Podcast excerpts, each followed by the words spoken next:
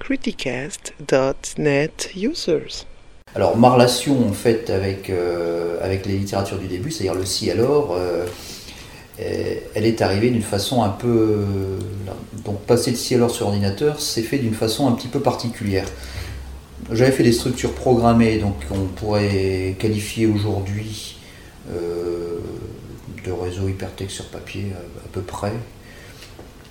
Donc j'ai fait ça sur papier en, en, fabriquant des, des structures euh, à lire donc par le lecteur qui étaient en réalité des règles de programmation. Donc c'est le lecteur qui devait refabriquer lui-même en suivant les, règles, c'est une littérature à contrainte, euh, en suivant les règles, euh, refabriquer le, produit final. Et quand on a mis ça sur ordinateur, été navrant parce que finalement l'ordinateur savait cracher les productions de ces règles mais tout le dynamisme de la contrainte qui était une règle de lecture dans, mon écriture papier était devenu une, une contrainte d'écriture de programmation et, donc le lecteur n'avait plus du tout la même position à l'arrivée.